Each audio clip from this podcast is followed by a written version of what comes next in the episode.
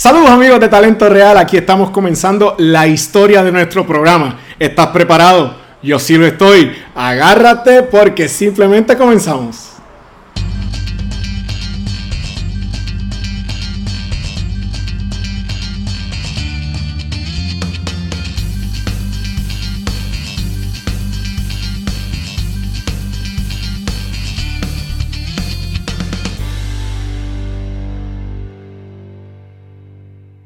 Saludos amigos y seguidores de Talento Real. Estamos comenzando una nueva etapa con este programa que estamos arrancando en el día de hoy. Así que eh, Talento Real está comenzando. Gracias por esa sintonía y por ese apoyo. ¿De qué se trata Talento Real? Primero que nada, para el que no me conoce, mi nombre es Wilfredo Huito Cubero y voy a hacer y voy a estar compartiendo con todos ustedes. Talento Real es un programa que va dedicado a todas esas personas que han tenido éxito independientemente de lo que hagan en su carrera profesional. Entonces, nosotros los vamos a estar entrevistando para que ellos compartan con todos ustedes ese camino al éxito que han tenido, cómo lo lograron, las anécdotas, las historias, qué tuvieron que hacer y cómo lucharon para poder alcanzar ese éxito. Así que te invito a que le pongas atención porque esto puede ser muy importante, te puede dar ese empujoncito que tú necesitas para salir adelante en tu carrera y en tu vida. Así que Bienvenidos a Talento Real. Recuerda que nos puedes seguir en las redes sociales, Facebook, Instagram y por favor te pedimos que te suscribas a nuestro canal de YouTube Talento Real. Le das a la campanita, le das like y lo compartes con tus amigos. Bueno, de inmediato comenzamos con este programa inaugural y para este eh, primer episodio tenemos eh, una actriz puertorriqueña, comediante, una mujer que no necesita presentación porque estoy seguro que según pasen los años y las décadas, su nombre vivirá por siempre, porque nos, nos ha hecho reír desde hace mucho tiempo, que hemos disfrutado de su talento. Para mí es un gran honor presentar en el día de hoy, en esta primera entrevista de Talento Real, a nada más y nada menos que a Carmen Nidia Velázquez, que está con nosotros. Buen, saludos, un abrazo. Hola, saludos, Huito, ¿cómo estás? Muy bien, muy bien para mí. el placer es mío, el placer es mío y bien agradecido de que estés compartiendo un ratito conmigo. Lo valoro muchísimo y para mí es un honor y un placer. Gracias. ¿Cómo está todo por allá? ¿Cómo te encuentras hoy? Pues bien, bien. Feliz. sí, en este día culminamos una semana ya de otra etapa de nosotros, de, la comedia de Epifanio y Susa y, y Enriqueta y Luzma y estos personajes que nosotros llevamos, ah, llevamos ya es que tú sabes, me da como cierta, cierta, nostalgia. Cierta nostalgia, nosotros llevamos más, más de 30 años haciendo estos personajes, entonces llevábamos mucho tiempo queriendo realizar este eh, la comedia de situación. Que es como nosotros empezamos y esta semana nos hemos logrado. Claro, porque estoy bien contento. es un sentimiento bonito. Qué bueno, y lo felicito porque esta semana regresaron precisamente a la televisión en vivo, a Telemundo diariamente, diariamente, que siempre es un reto hacer televisión en vivo diario y más comedia porque la creatividad tiene que fluir y de qué manera. Lo felicito de verdad y, pienso que es bien merecido porque ustedes han trabajado mucho, han dejado su vida mucho, eh, pero han sido años de mucho desarrollo, mucho conocimiento, ha sido de muchas enseñanzas y mucha experiencia. Qué bien, qué bien, qué bien. Para el que no conozca a esta dama que, que, me acompaña hoy, Carmenida que tiene una trayectoria espectacular, que comenzó en la playa de Ponce, nada más y nada menos. Este, eh, ha trabajado todas las facetas, porque ella es cantante, tiene una voz monumental, ha trabajado teatro, es actriz, es comediante, pero eh, yo sé que todo eso comenzó por allá más o menos cuando tú estabas como en sexto grado con una maestra que se llama Carmen, por ahí. Yo sé que, que, que, que estás desde jovencita. Háblame un poquito de, de cómo nació esa curiosidad en ti de ser actriz, comediante. ¿Cómo nace eso pues en Sí, sí, sí, está, estás bien, el conocimiento es bueno. gracias, gracias. la información que tienes, verás. Mira, nosotros, eh, nosotros, siempre hablo con nosotros. Pero eso está bien. En este, caso, en, este caso fui yo. Yo empecé en la escuela elemental ya a, experimentar en la cuestión de las artes, pero que sí, tuve esta maestra que se llamó Carmen Vadillo. Te seguro que no sé si está viva o está, o ya no está en este plano, pero para, para mí ella fue puntual y fue eh, la persona que cambió mi vida en términos de que nos dio alas, nos dio alas a, nuestra imaginación, a nuestra creatividad. Y nos permitía en la clase de español los viernes tener tener un, espacio para libre, para nosotros expresarnos libremente.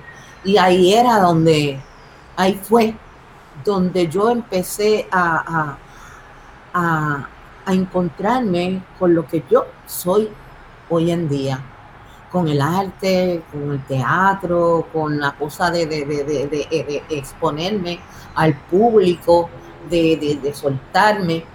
Y eso pues se lo tengo que agradecer grandemente porque eh, cuando uno viene, tú sabes, mi, yo soy de la playa de Ponce, mi barrio bien pobrecito, en mi casa éramos, somos cinco hermanos, estaba mi papá, eh, mi mamá que todavía vive, gracias a Dios. Qué bueno. Y, que a veces las situaciones en la casa no son las más perfectas, pero sin embargo la escuela para mí eh, eh, era como esa, esa forma de yo sentirme como, como en un sitio, en un sitio que, me, que yo sentía que me pertenecía. y que yo podía como liberarme y como expresarme, punto.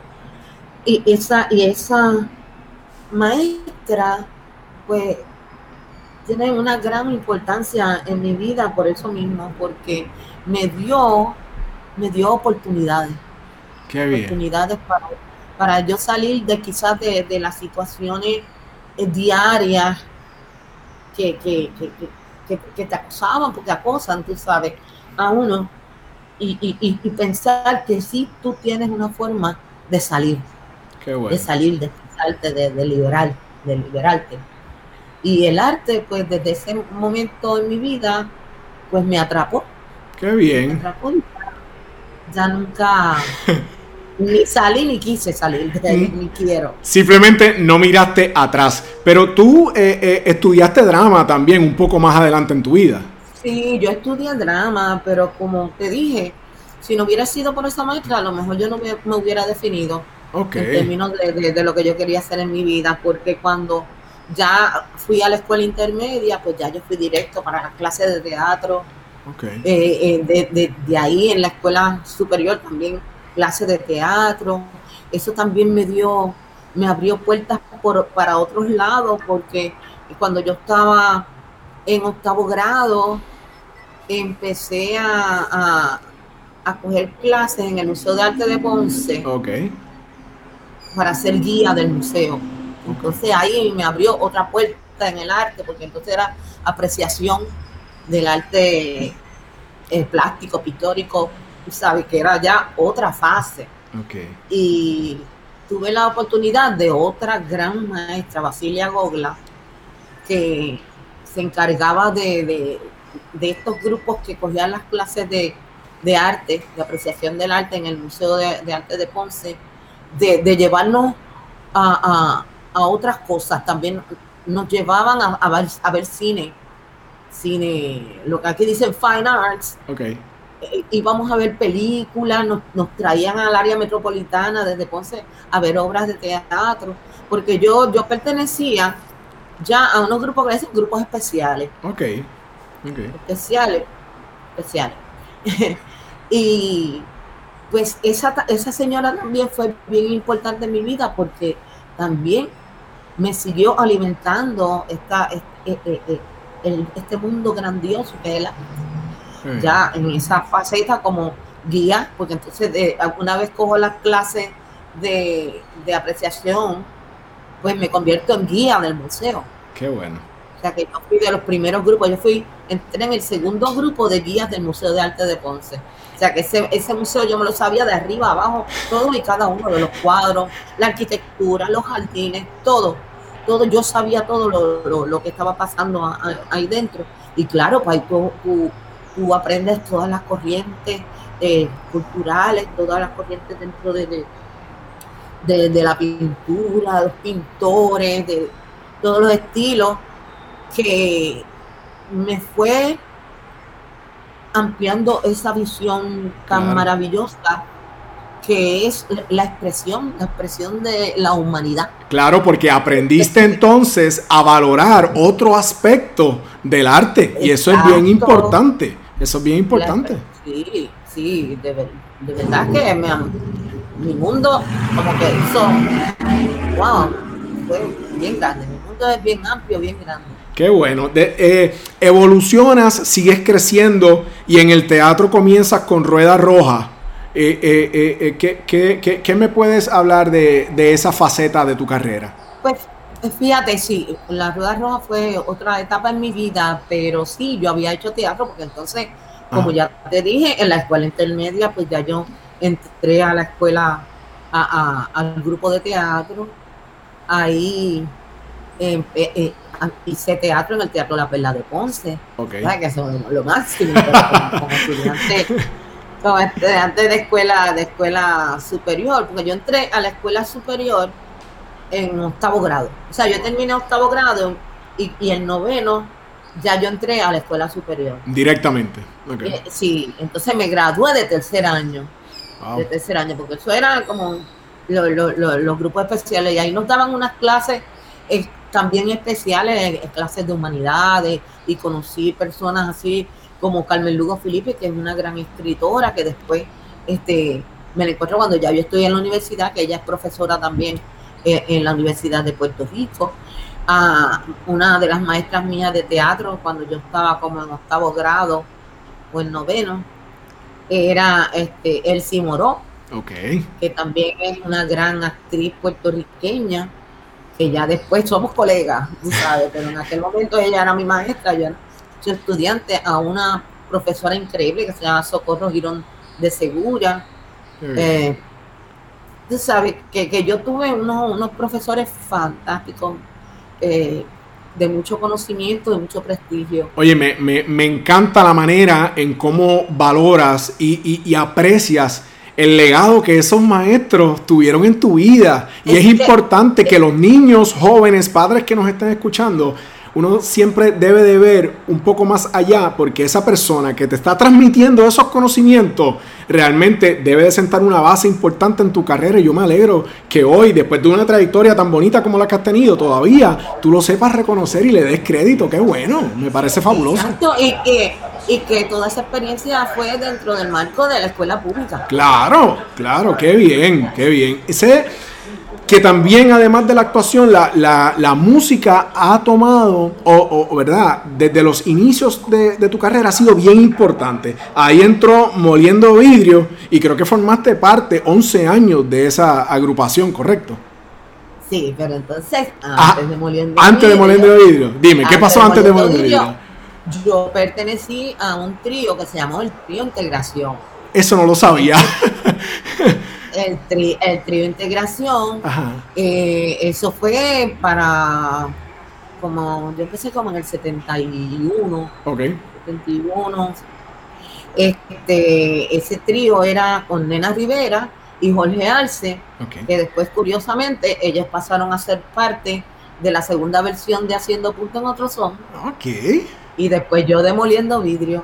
Pero en ese entonces éramos nosotros tres porque los tres éramos estudiantes del departamento de drama de la universidad. Entonces nos reunimos porque nos gustaba la música, nos gustaba cantar y, nos unimos para, para hacer un show de bienvenida a los nuevos estudiantes de teatro. Qué bueno.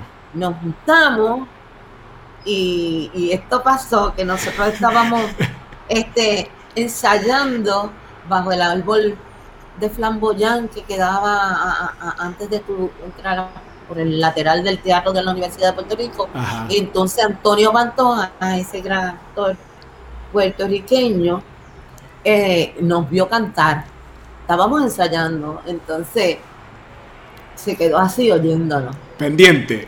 Entonces, sí, entonces fue bien loco porque dice, ¿qué ustedes van a hacer este fin de semana? les encontró taller, les encontró taller rápido. No, no, nada, nada, imagínate.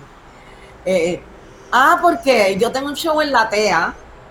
La TEA, que era un glorioso cafeteatro donde, de vanguardia, es donde todo, todo, mucha gente, eh, eh, eh, el Café Teatro La TEA es parte de su trayectoria. Y dice, ah, porque yo quiero que ustedes estén ahí en ese show mío. Y nosotros, pero, pero estamos ensayando. pero no, como quiera nos lanzamos y, y, gustó un montón. Pero resultó que pues que la gente nos pedía otra, otra y otra, pero como nosotros no teníamos repertorio, teníamos que volver a cantar las mismas canciones que lo, nada más lo, lo, que se había ido. otra, otra, y volvía, pues vamos a cantar las mismas.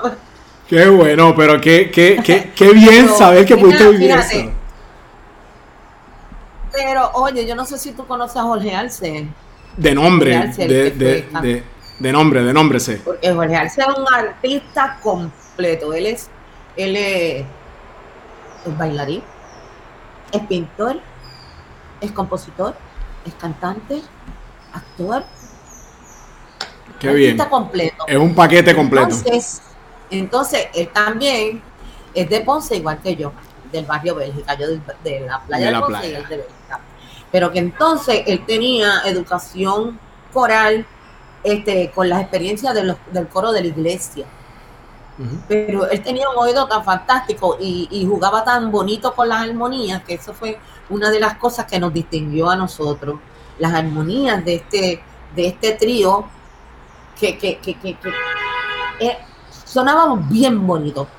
Y después que nosotros eh, hicimos esa incursión en el, eh, en el Cafeteatro La Tea, eh, había un programa bien famoso aquí en Puerto Rico, se llamaba el show de Gaspar Pumarejo. Ok. Bien viejo, bien viejo.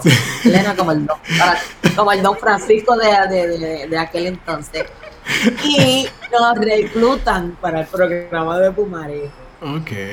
Y ya ahí dimos el salto para la televisión. Y ahí llegaste a la televisión entonces. ajá, y entonces ahí hicimos unos arreglitos, unos arreglos este con Jorge Millet y, y ay, no, me acuerdo el otro pianista, que debiera acordarme porque bien, era bien famoso también mm, mm, mm. y excelente pianista, pero nos hicieron unos arreglos para que entonces nosotros, pues, estar más presentables. Qué bien.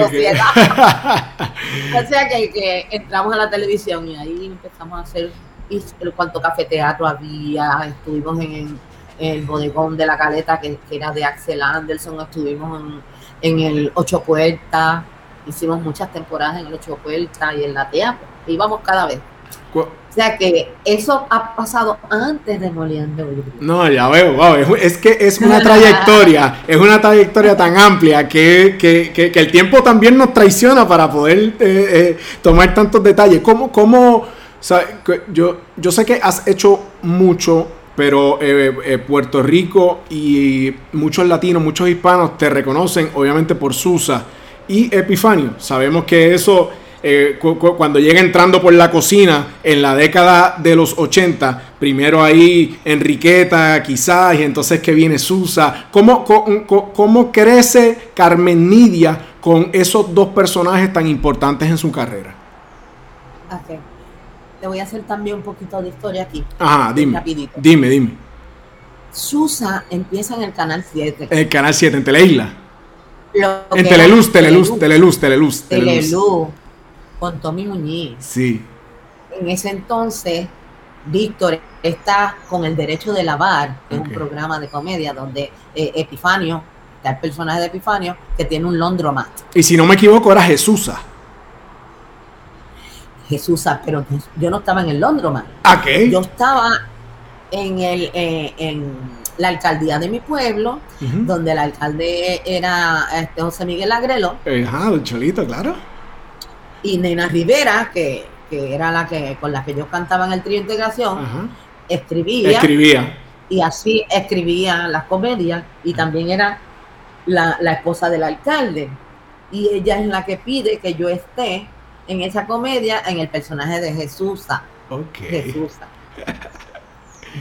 Ya, después, cuando desaparece Teleluz, que desapareció todos esos talleres que eran fantásticos, pues años después es que hay el acercamiento entre Vigoró y Nena Rivera, entonces pasamos a, hacer el programa, la alcaldía de mi pueblo, ya, ya en, en Guapa, entonces ahí el alcalde lo hace eh, Pedro Juan Texidor. Claro. Entonces ya Víctor estaba trabajando con, con Vigoró, haciendo a Guille, entrando por la cocina. Ellos tienen el conocimiento del personaje de Epifanio, meten a Epifanio en, hacer el alcahuete del alcalde. y entonces Susa, que ya estaba, pasa a, hacer la, como un vocero de la comunidad, que es la que siempre va a, exigirle al alcalde, a pelear por la comunidad. Entonces es que empieza el antagonismo de, eh, de Epifanio y Susa, eh, el, el alcahuete defendiendo al alcalde y, tú sabes, Qué bien. Tú sabes que Pero, tuve la oportunidad de ver una entrevista que, te hizo Zamora, que me gustó muchísimo.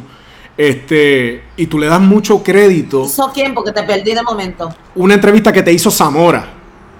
Y, le diste tanto crédito. Ah, Francisco Zamora. Francisco Zamora, exactamente. Y, le diste tanto crédito a tu mamá, a la influencia que tu mamá tuvo en, frases, en tus personajes. Y eso me pareció muy bonito de, tu parte.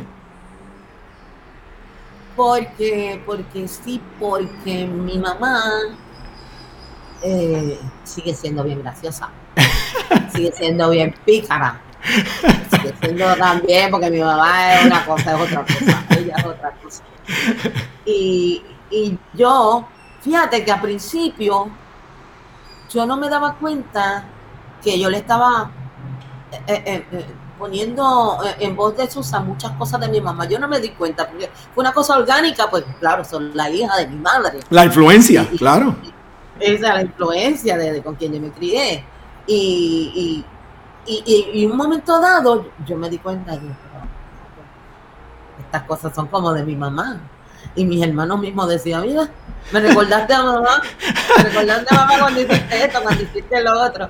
Y ahí yo me di cuenta de que sí, de que yo estaba, este, pues, no, no era, no es ni copiando, porque yo no estoy copiando a mi mamá, porque ni físicamente así como yo he visto a Susa mi mamá dice, ay, yo me parezco esa vieja Fernanda, porque mi mamá es muy de la moda, todavía sus 94 años que va a cumplir en este mes de abril. Ella, ella es muy, muy fashion. Qué bien. Qué sabes, y, y Susa, eh, eh, eh, sabes, los trajes de Susa ya los compran en el Salvation Army, los trajecitos así de poliéster. Mamá no se viste así. Pero en muchas salidas y en la cuestión picaresca, pues sí nos parecemos, porque a veces, pues, pues ella es pícara, pero a la vez es inocentona.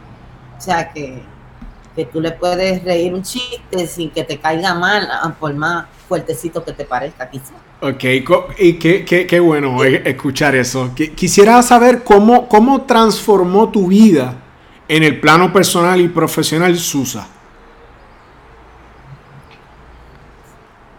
Pues fíjate que Susa me ha mantenido. Susa me ha mantenido estos treinta y pico de años que yo llevo con ella porque eh, sí hubo este boom cuando estuvimos en Guapa con estos personajes que se llegaron a convertir los programas en los número uno por muchos años, eh, en el favor del público. Y, de ahí pues nos sacó para la calle para hacer presentaciones, para hacer eh, presentaciones en fiestas patronales, en fiestas de compañías, en los teatros. O sea que, que quizás en la televisión si no había tanto dinero, pues sí, pues complementabas con los shows que te aparecían por el otro lado, entonces pues te daba pues para tu vivir decentemente y, poder sentirte cómodo de que estaba ah, ganando dinero y, poder llevar tu vida, tú sabes, con, algo que, te llena, que te llene, que te gusta. ¿Qué, a, a, qué le atribuyes tú o qué entiendes que ha sido el factor determinante para que este personaje, junto con Epifanio, ¿verdad? hayan podido trascender tantas generaciones y hayan logrado extender ese éxito y esa vida útil, la gente lo sigue pidiendo. ¿A qué se debe? Bueno, fíjate que cuando nosotros, cuando empezamos a hacer eh, eh, el kiosco, que fue lo que despuntó, porque nosotros, eh, la alcaldía y después la cafetería, la 15, eran programas que se hacían el mediodía. Sí.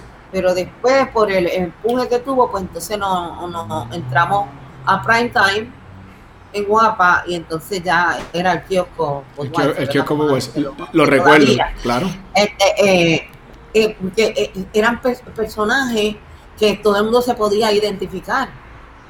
Todo el mundo, tú sabes. Y, y, entonces la dinámica que se crea entre los dos personajes que, que es la, la pelea esta, o la cuestión política, que tú sabes que eso es sí. en nuestro pueblo puertorriqueño, en todas las familias hay un popular y un PNP que se tiran, que se quieren, pero que se tiran. Eh, pues todo el mundo podía identificarse con estos dos personajes pueblerinos, eh, eh, simpáticos, y, y, que te hacían reírte hasta de, de, de, en la forma en que tú te identificabas con ellos también te reías de ti mismo, ¿sabes? Eso es una simbiosis ahí. y,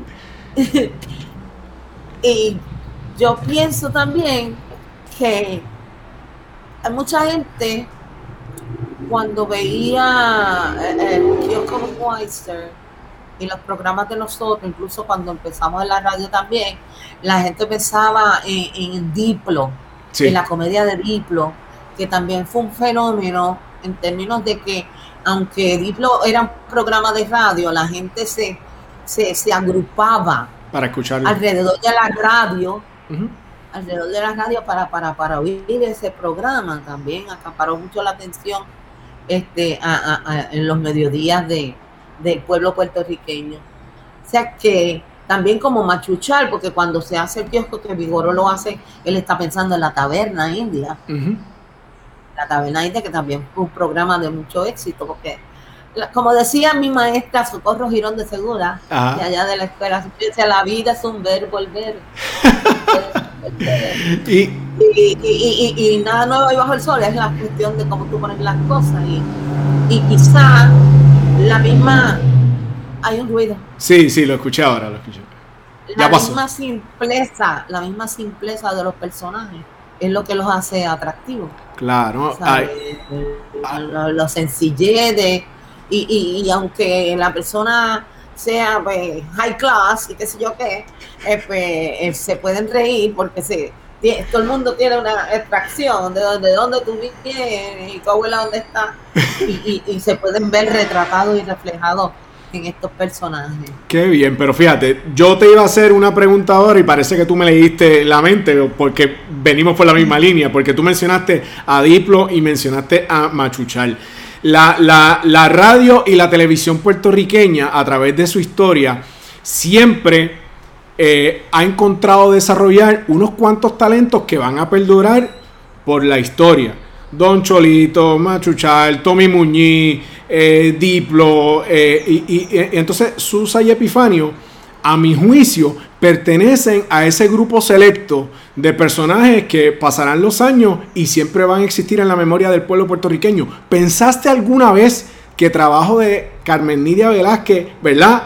Hecho realidad por un personaje que llama Susa, podría vivir por años y años y décadas?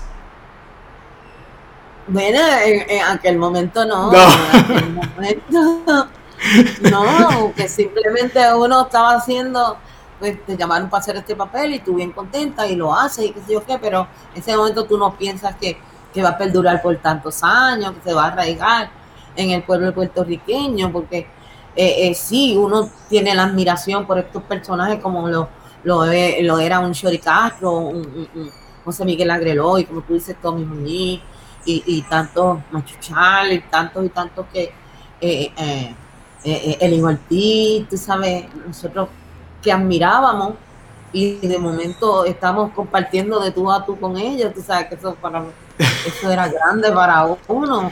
Imagínate, yo empezar así a hacer la comedia y, y, al lado de Don Cholito, de José Miguel Agreló, eso, eso fue una cosa grande para mí.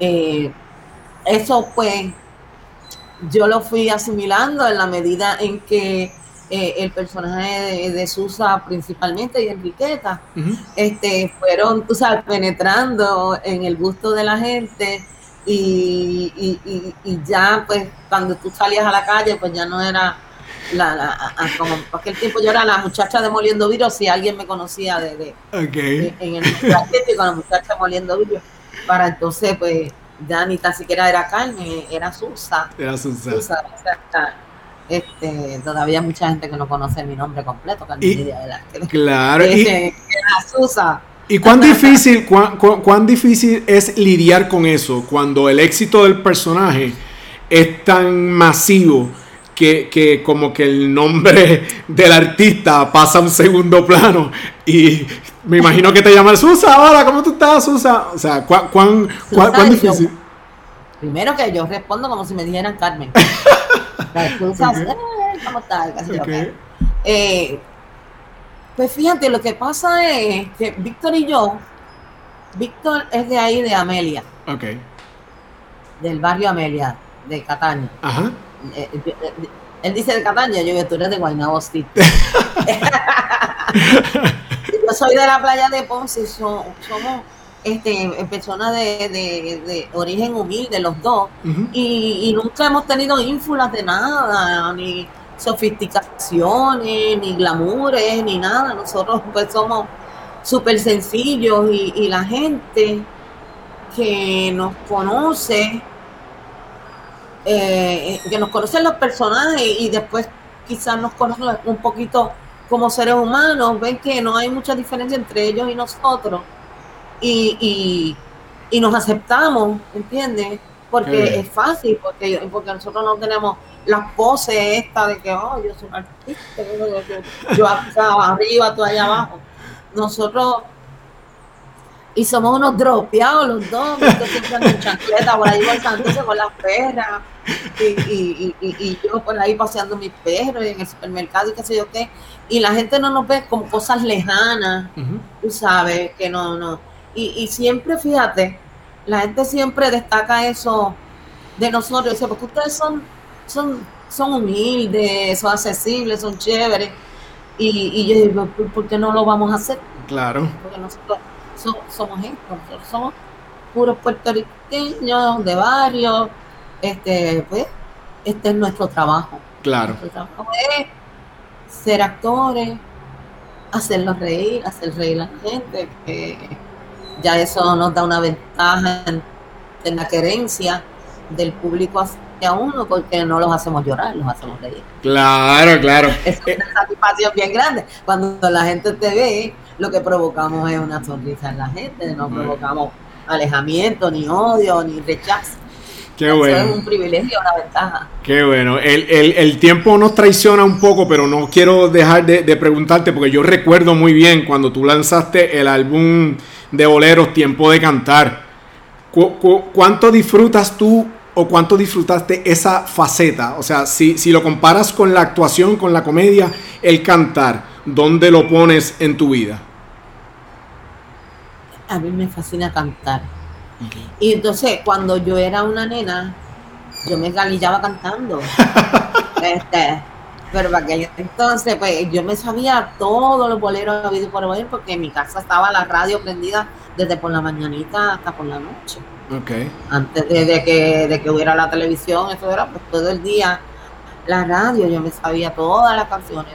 Ah, ah, ah, también las danzas me las sabía porque en las 5.50, que era la estación que mi, mi mamá oía, pues siempre daban la danza de la hora y ahí yo me engalillaba a cantar, entonces cantaba mucha ranchera también, y yo siempre he sido bien bocona, y yo me ponía a fregar y a cantar rancheras.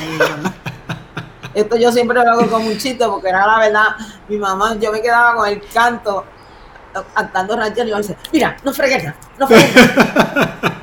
Para que me callara la boca porque eso era abrir la pluma y abrir la boca era como al unísono. Era simultáneo, qué bien, qué bien. Pero que siempre me ha gustado cantar.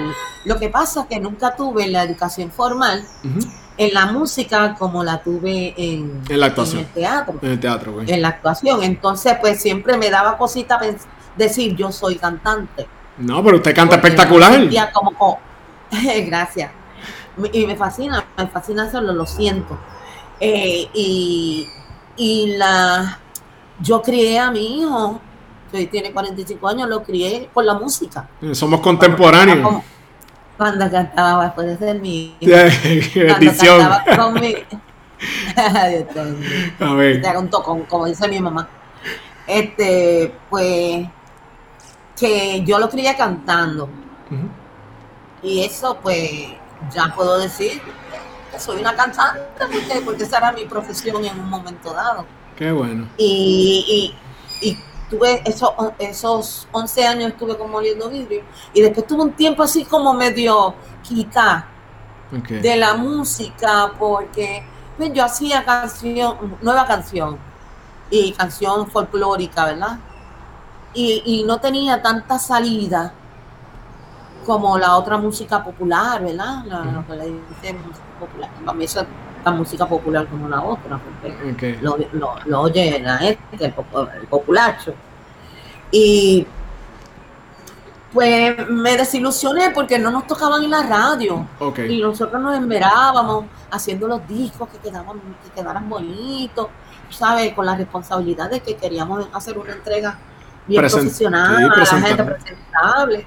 Y entonces no te lo tocaban en la radio y yo digo, ah, yo no quiero Te entiendo, te entiendo, te entiendo, porque hay, hay, tiempo, hay esfuerzo, hay dedicación, hay un esmero por el respeto que se siente hacia el público y que el público lo, lo que recibe es un producto de primera calidad, así que realmente te, te entiendo, te entiendo. Ahí estaba moliendo, moliendo vidrio, era dirigido por Gary Núñez. Por Gary Núñez. Por Gary Núñez. En un momento era Gary Núñez y Xochitl Logroño, que fueron los fundadores de Moliendo Vidrio. Y eh, pues tú sabes que el, Gary todavía sigue con plena libre. Con, Una persona bien entregada en la música. Y entonces, como te dije, pues, decepcionada sí, pues tuve un tiempo sin, sin cantar, pero entonces mi esposo, eh, mi esposo que, que, que, ya no está conmigo, ¿verdad? Porque descanse, sí. él falleció hace un año y pico, pues fue el que me lleva a la música nuevamente. Una vez saliendo de un show de Epifanio Susa no, en Guayanilla, me acuerdo, nos encontramos con, con Cacho Montalvo, que es tremendo guitarrista, compositor Mira, deja cuido. Eso no es nada. Estamos grabando, estamos grabando, estamos grabando. Guitarrista y compositor. Y él sabía que yo era cantante. Entonces empezó a hablar con, con, con mi esposo y, y conspiraron. Conspiraron para que entonces yo volviera a la música y de la mano y del talentazo de, de Cacho Montalvo fue que yo hice este disco tiempo, tiempo de cantar, le puse tiempo de cantar porque pues me llegó ese momento. Qué bien, no, y, y, y, habían, habían composiciones de Silvia Resach, de Mita Silva, de Bobby Capó, ¿sabe? Que era letra eh, de prestigio. No, el, repertorio es precioso, unas canciones hermosas y, y los arreglos espectaculares. Y ahí está Ismael Miranda, que salud. Eh, Miranda me dio la mano también, hizo un dúo conmigo de, a mi manera. A, ti, a mi manera. Él, lo cantó conmigo. Y está Eddie Gómez, que es una gloria de Puerto Rico en el mundo entero, a nivel internacional, es una de las glorias del jazz. Es uno de los, de los primeros bajistas de jazz del mundo. Y él también participa en ese disco que lo hizo gratis, ya, porque si yo tenía que pagarle, pues tenía que hacerle gracias, pero no. Para eso están los amigos, para eso están los amigos en ciertas ocasiones. Sí, sí, porque él es el compañero de una gran amiga mía de, a nivel de, de, de, los hospedajes de la Universidad de Puerto Rico. Qué bien. Y, aquí es que yo entro en contacto con él y él participó de muy buena gana en este proyecto, que ese disco quedó precioso. Sí, es un disco hermoso, un gran recuerdo. Y, déjame decirte que hice, hicimos un gran sacrificio para hacer este disco, porque Cacho, que es de Peñuela, este, pues, eh, tenía los accesos para el lado sur. entonces, eh, el disco lo hicimos entre Yauco y Mayagüez. Y los músicos eran de allá y yo tenía que viajar para ir a grabar. Y a veces salía a las 2 de la mañana, fuerte. a las 3 de la mañana de grabar para venir para acá para el otro día yo hacer, tú sabes, mi día. Eh, pero el resultado fue, fue Finasario, fue el otro ingeniero de sonido y también eh, eh, de, los directores de este disco, Martín Nieve. Bueno, de verdad que fue un trabajo espectacular.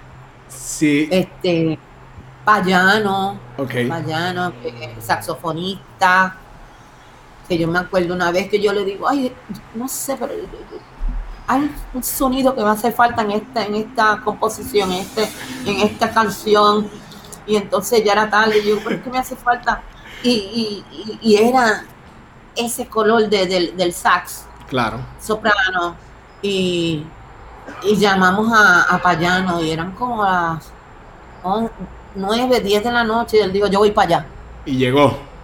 y llegó a Chauco y puso lo que era que le hacía falta ese número. Qué bien, qué precioso. Qué bueno. ese nivel de compromiso y de entrega fueron los músicos que participaron en este proyecto Tiempo de Cantar. Qué bueno, para, para, ir finalizando la, entrevista, sí, eh, sé que vivimos tiempos diferentes, pero si le fuéramos a llevar un mensaje a niños, niñas, adolescentes, jóvenes que quisieran seguir tus pasos, que quisieran ser comediantes, que quisieran ser actores, actrices, ¿qué, se le puede recomendar en estos tiempos que vivimos donde los talleres quizás son limitados, pero no le vamos a cortar las alas ni los sueños? ¿qué, qué, recomendaciones se le puede dar?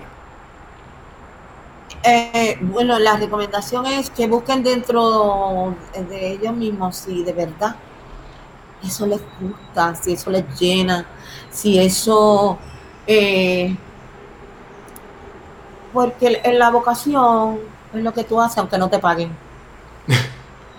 Uno aspira a que le paguen, ¿verdad? Claro. Pero la, vocación es esa, que tú lo haces aunque, no, aunque, no sea, aunque sea sin dinero. Que busquen dentro de ellos si de verdad eso es lo que, lo que va a ser la diferencia en su vida. Si es así, que vaya con todo, pero que se eduquen. Claro porque a veces uno piensa, a ver, me la sé toda, yo soy natural. A mí me decían que yo, que yo era una natural, pero,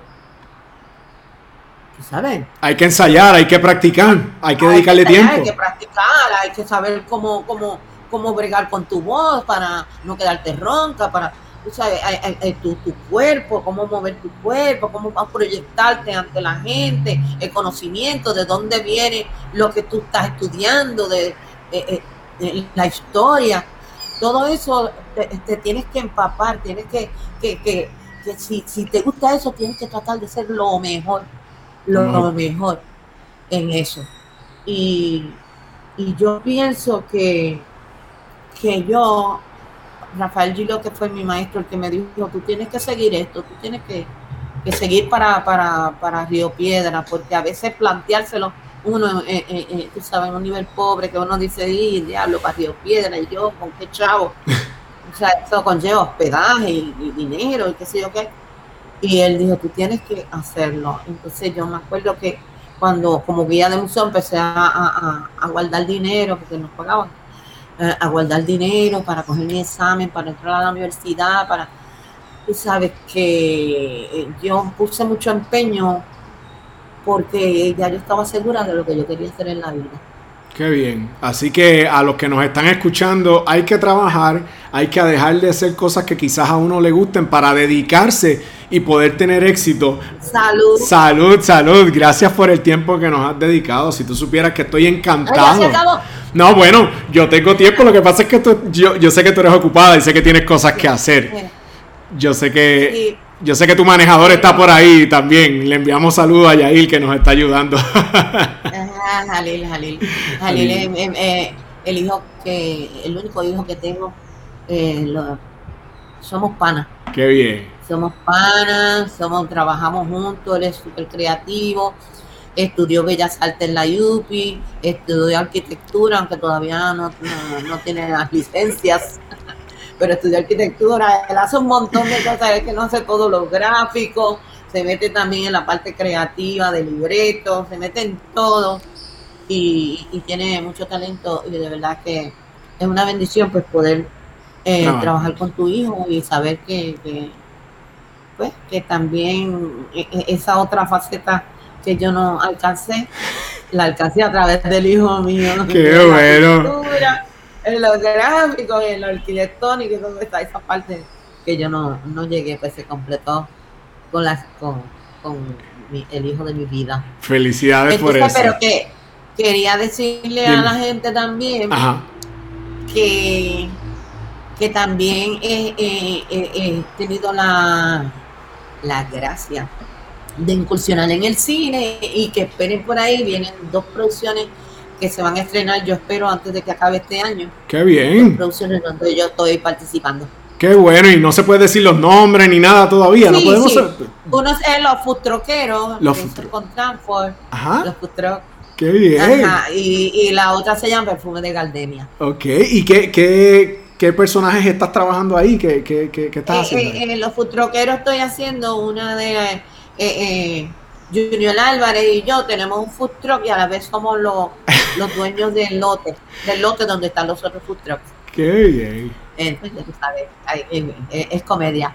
La otra es una, es como humor negro, dark, tú sabes, eh, eh, en la perfume de Gardenia, pero es bien interesante también. La gente le, le va a gustar este trabajo, porque son una, una, unas señoras como unas beatas de la iglesia, y ellas ayudan a las personas que ya están como en una etapa terminal, como, como a, llevar ese momento de su vida. Ellas están casi a las puertas del cielo. Ellas, ellas ayudan a estas personas yo sé, yo sé, y no me queda duda que van a ser de mucho éxito y que el pueblo de, Puerto Rico, los hispanos, los latinos lo van a recibir con mucho cariño. De, verdad que, te deseamos mucha salud sobre todas las cosas. Y gracias por todo lo que has hecho reír al pueblo de Puerto Rico durante todos estos años. Al igual que yo, yo sé que hay mucha gente que lo valora, que lo ha disfrutado y que lo va a seguir disfrutando porque ahí se usa para rato. Ahora la pueden ver todos los días, al mediodía en Telemundo de once y media a una estamos ahí en el programa de Alexandra Fuente. Así que. Alexandra a las 12, pero es a las once y media. Pero a las once y media. Muchas gracias, Carmen Nidia, por este tiempo que nos has dedicado. Mira, un beso para ti bien grande, un abrazo gigantesco. gracias. Gracias a ti. Mucho, éxito en este eh, programa tuyo, Talento Real. Gracias. Muy amable, un abrazo. Nos estamos viendo. Bye. Bye. Bye. Bye.